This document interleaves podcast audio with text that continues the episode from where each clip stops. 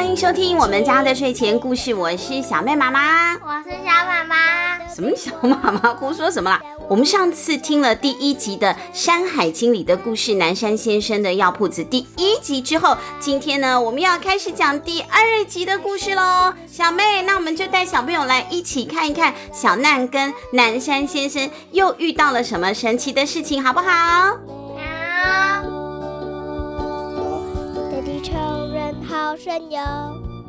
山海经》里的故事，南山先生的药铺子，文邹敦林，图罗芳君，联经出版社发行。故事二：县官的难题。我最爱的妈妈，弯弯的眼睛啊。小妹，你记得我们上一集有讲到。那个李琦县官呐、不是跑来说，哎呦，怎么办呐、大家都发现了，哦，有旱灾，旱灾就是不下雨啊。小朋友还记得我们今年的年初的时候，是不是都缺水了？到了夏天的时候还缺电，对不对？可是我们现在在下雨啊。对对对，可是最近是因为台风雨嘛。那但是旱灾就是没有雨啊，没有雨就很麻烦啊，分区限水啊，你要洗个澡，要洗个手都不方便了。他们这个县呐、啊、的县官说，那么多人发现了会有旱灾的那些很神奇的动物啦，几个头的啊，两什么头上有角的，长得像猪的，这该怎么办才好呢？后来呢，师傅不是开了一个药方子吗？诶，到底效果怎么样呢？我们后续来跟大家聊聊。那这段时间，小难也已经来到了招摇山好几个月了，时间过得好快哦。时序进到了冬天哦，到了冬天啦，那就下雪了，山上下雪了，好冷哦。师傅在他们这个药铺子的屋子的中央啊，就生了一个大火盆，整个屋子都暖洋洋的。师傅说：“我们呢可以练习更多炮制药材的方法。”那小难来这里本来就是要学本事的嘛，他要学当一个什么？当一个医生。对呀、啊，当一个大夫。古时候说大夫啊，现在说医生。他来这里学医术的嘛，所以好啊，来这里先学怎么做药吧。那他先当药剂师啊，好，先学学，看一看师傅平常怎么整理药材。他发现呐、做药材啊，跟做菜啊也是很像的啊，切一切，晒一晒，磨一磨，煮一煮，炒一炒，都差不多。那正当小难呢跟南山先生在认真的炒药，不是炒菜啊，炒药的时候啊。哎，就听到外头有人大喊呢：“南山先生，南山先生！”来的就是我们刚刚提到的李琦县官。他还带来了六个仆役哦，就六个手下，每一个人都挑着一个担子、扁担。我们现在呢有东西要运送，我们可能能用行李箱装着，他们没有，他们就是用扁担，一根细细的棍子，中间呢可能挂了一个很大的一包东西，那前后两个人把那一根扁担给挑着，担子里面都是蔬菜水果。师傅就问了，上次那些药方的效果怎么样？结果啊，这个李琦县官啊，就立刻很开心地说：“南山先生，我说啊，你这真是高招。以前诸葛孔明用空城计啊吓敌人，以寡击众。小妹，你知道什么是空城计吗？就是他考试啊，考了零分，没有成绩。不是空城空那个城市的城，空是空空的空，空城计。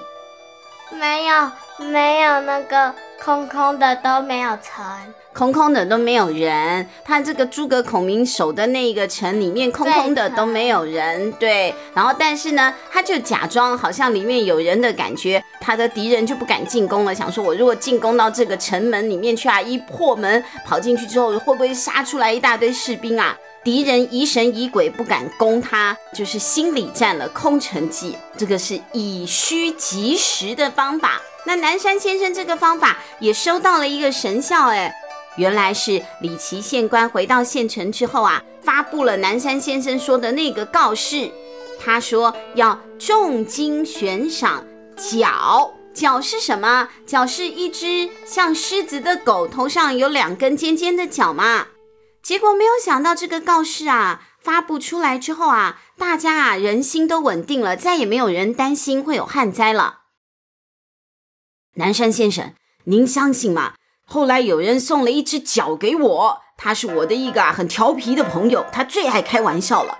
他找到了一只黄毛大狗，用炭呐在那个狗的身上啊画出了豹纹，之后又捡了一对小牛角，用这个糯米啊搅拌搅拌弄得黏黏的，再加上牡蛎粉之后，硬是粘在狗的头上了，替狗生出了狗的头角。那这样以假乱真，还就把那一只狗要送来跟我要赏金，哎，当然被我一眼就识破了。不过呢，我将计就计呢，就在我的这个县府的园林的一个角啊，建造了一个双层的兽笼，把这一只狗放了进去，又隔着栅栏，我还请啊所有的县民都可以来参观。结果大家隔着栏杆、隔着矮树、隔着水道、隔着两层兽笼，看到的就是他们心里想的那个有丰年大嚷吉兆的角啦。丰年大嚷就是啊，庆丰年嘛，就表示他们那年会丰收，大家呢都可以得到好的收成。那表示呢，今年绝对不会有旱灾了。那些都是小道消息，我们只要好好的做好自己的事情就好了。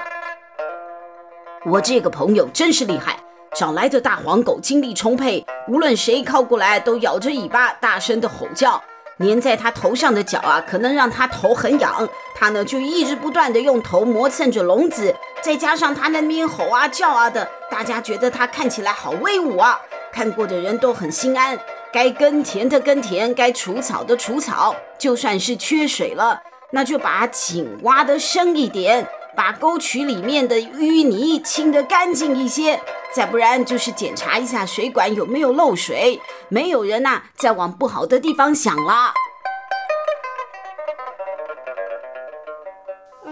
心理作用吧。对呀、那心理作用，心理作用其实很重要啊。心病嘛，很多身体上的病啊，都是因为心情不好啊，或者是心里想了什么不好的事情，造成人生病了。所以心安呐、啊，放松啊，真的就可以有很重要的效果，可以让人健康，也可以让人呢好好做事。不要以为有旱灾，对不对？不想上学的时候，如果今天在下雨的话，我就会祈祷明天说不定会有台风假。不是啦，那个不是心理作用啦，那个是无端幻想啦，这不是心理作用。小朋友，我来举另外一个心理作用的例子给大家听好了。小妹子个不对，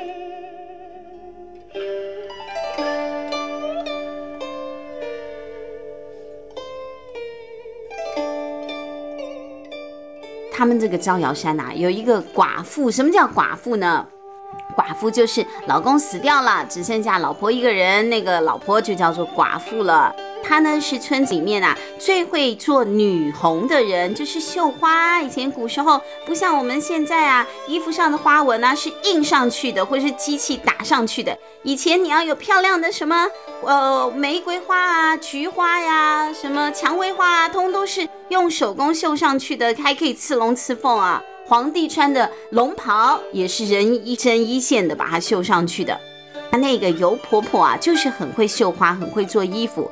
谁家的姑娘啊，出嫁之前要学一点本事啊，就跑来尤婆婆家学功夫啊，就跟小难跑去南山先生家来学当医生一样。那这个尤婆婆啊，拉拔了五个儿子长大，她会生了生了五个儿子，每一个儿子啊都成家立业，做得很好，对尤婆婆也很孝顺。原本呢，尤婆婆每天都过着啊很快乐的日子，但是有一天，他其中一个儿子啊上山去工作之后，就再也没有回来过了。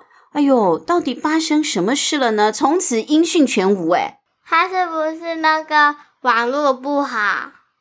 你说没有，他没有手机，不是，他人就不见了，不是再也不打电话了，他人就不见了。说不定他登到月球上啊？登到月球上，古时候哎，那是被外星人抓走了。对啊。哎呦，不晓得啦，反正不知道他发生什么事情了。有人就说，你看一下小妹，觉得是被外星人抓走了，还是网络没有讯号？哎呦，古时候的人比较合理一点，他说会不会是你儿子啊，去惊动了山神，被山神抓走了？反正呢，大家啊，你说一句，我说一句啊，已经心情很不好的尤婆婆啊，就变得更是不开心了。现在呢，她每天都愁容满面，就是啊，脸色看起来不好。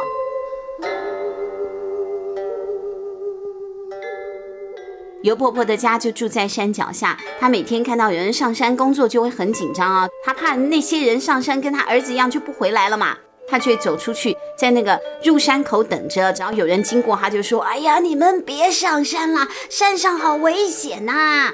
那可是你不可能说就这样就不上山啦，很多人就是要上山工作的嘛，采集果实的，要去捡树枝的哦，每一个人都有自己的工作，还有人去。那个什么挖人参呐、大家都要靠这些山上的东西糊口的，不可能不去。大家呢也不好意思啊，顶嘴尤婆婆嘛。你尤婆婆儿子不见了，心情很不好，大家只好呢口头上是说，哎，好好好，会注意的。其实绕道而行，尽量不要经过尤婆婆家的门口。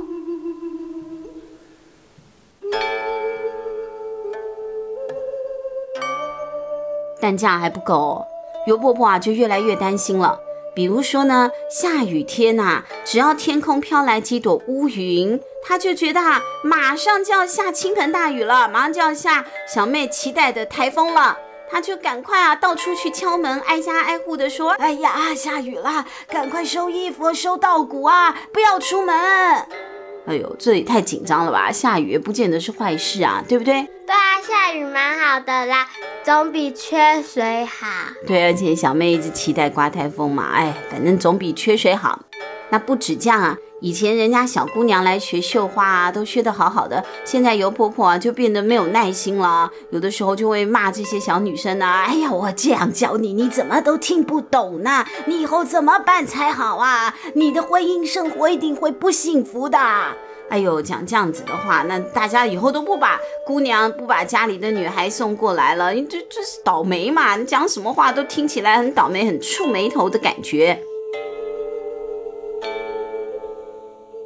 而且不止如此哦，私底下村民们也帮尤婆婆取了一个别号，叫做“忧愁婆婆”。她做什么事都忧愁啊，忧愁婆婆。但是啊，哎呦，更严重的事情，她的妄想症已经越来越严重了。她开始担心天要塌下来了，是不是天上的巨人掉下来？我不知道她为什么会觉得天要塌下来了。事情是这样的，你们听听看。尤婆婆啊，有一天在外面散步，那天的天气很好啊，天空很晴朗啊，只有一些呢。哎，薄薄的，很像那个棉花拉的松松的那种云。尤婆婆呢，就盯着天空看，看了老半天，结果越看呐、她就越觉得自己看到不好的东西了。她开始惊慌地喊说：“天要塌下来啦！”天性热心的他，还到处又去跟左邻右舍敲门了，要大家赶快找东西保护头，或者是挖一个地洞躲起来。怎么办，小妹？说天塌下来了怎么办？好像听起来真的很恐怖啊。那我就直接穿过天空飞到外太空。哦，也是一个好方法。反正天都塌下来了，我们就不用往上飞，不用坐火箭了，直接呢往上一跳，穿过了天空，穿过云层，对不对？嗯。哎呦，就直接到外太空了。忧愁婆婆不是这样的，啊，忧婆婆没有办法像小妹那么乐观，她却一直觉得好可怕，好可怕，天要塌下来了，每天在那里啊转来转去，转来转去的。好啦，那怎么办呢？村民啊都很担心忧愁婆婆，担心尤婆婆。那这个时候呢，他们就找上了小难的师傅了。师傅就说：“远方有一座昆仑山，那里种着奇花妙草，是天神在人间的住所。有一只九条尾巴的人面老虎，是当地的山神。冰草就是种在那的植物。”听说吃了冰草之后啊，心情就会变好。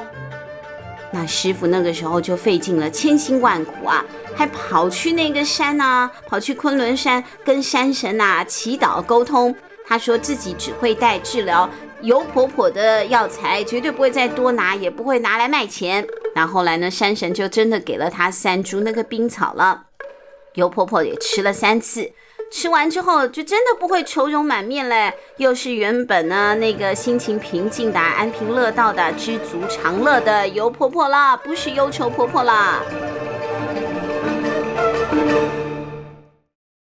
所以你看，生病的话有药可以医，那心里不舒服的时候呢，除了用心药之外啊，南山先生还真的开得出一个药材给尤婆婆吃，帮她治好了她的心理作用造成的心理疾病，这真的也是很厉害的一个医生啦。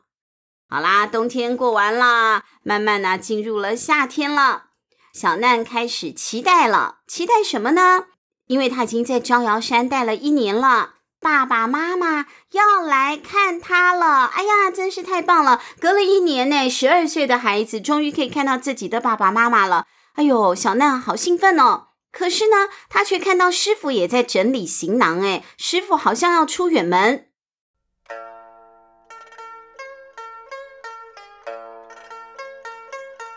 果然有一天，师傅就把小难叫到了跟前，说：“小难，我要出远门看一看。”那天有人托李祁县官捎信过来说，好几个地方有怪鸟飞过去，天上出现了异象，几个中药铺的药草罐子啊，无故的发霉破裂了。这种情形我从来没见过，我啊要赶快去看一看，看看能不能找到一些蛛丝马迹。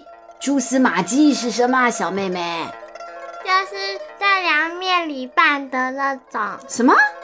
凉面里拌的，在凉面里的那些丝啊，不是不是不是不是，那个是小黄瓜丝、蛋丝、蛛丝马迹，就是你看那个蜘蛛丝啊，蜘蛛丝很细，如果名侦探柯南看到了细细的一根蜘蛛丝，都可以啊知道发生了什么事情，就表示呢，他可以观察很细微的东西而找到原因嘛，找到发生事情的原因，所以呢，找一些蛛丝马迹，看一些小小的暗示之后，能不能能找出来到底问题出在哪里？师傅要过去了啊，要去实地考察了。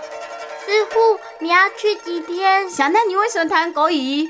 呃，师傅，哎呀，不是，你好好讲嘛。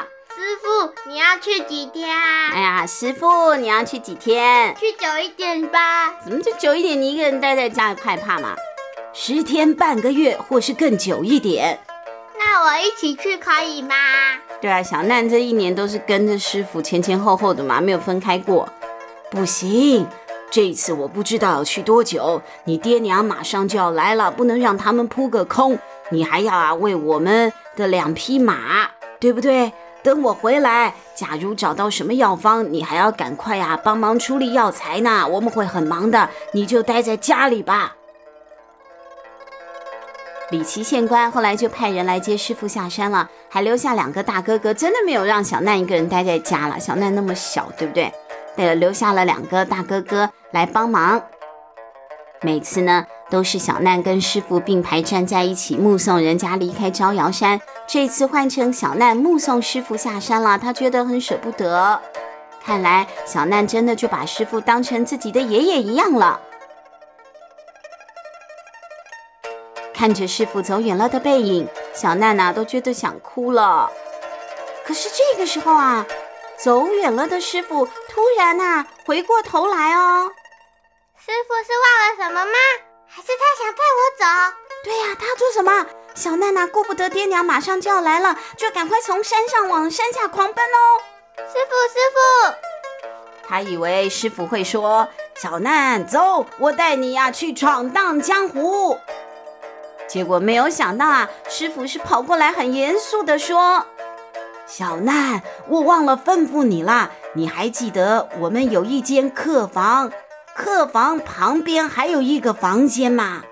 我记得呀，那个房间你总是把它锁起来，而且那个锁还很新，一点灰尘都没有哦。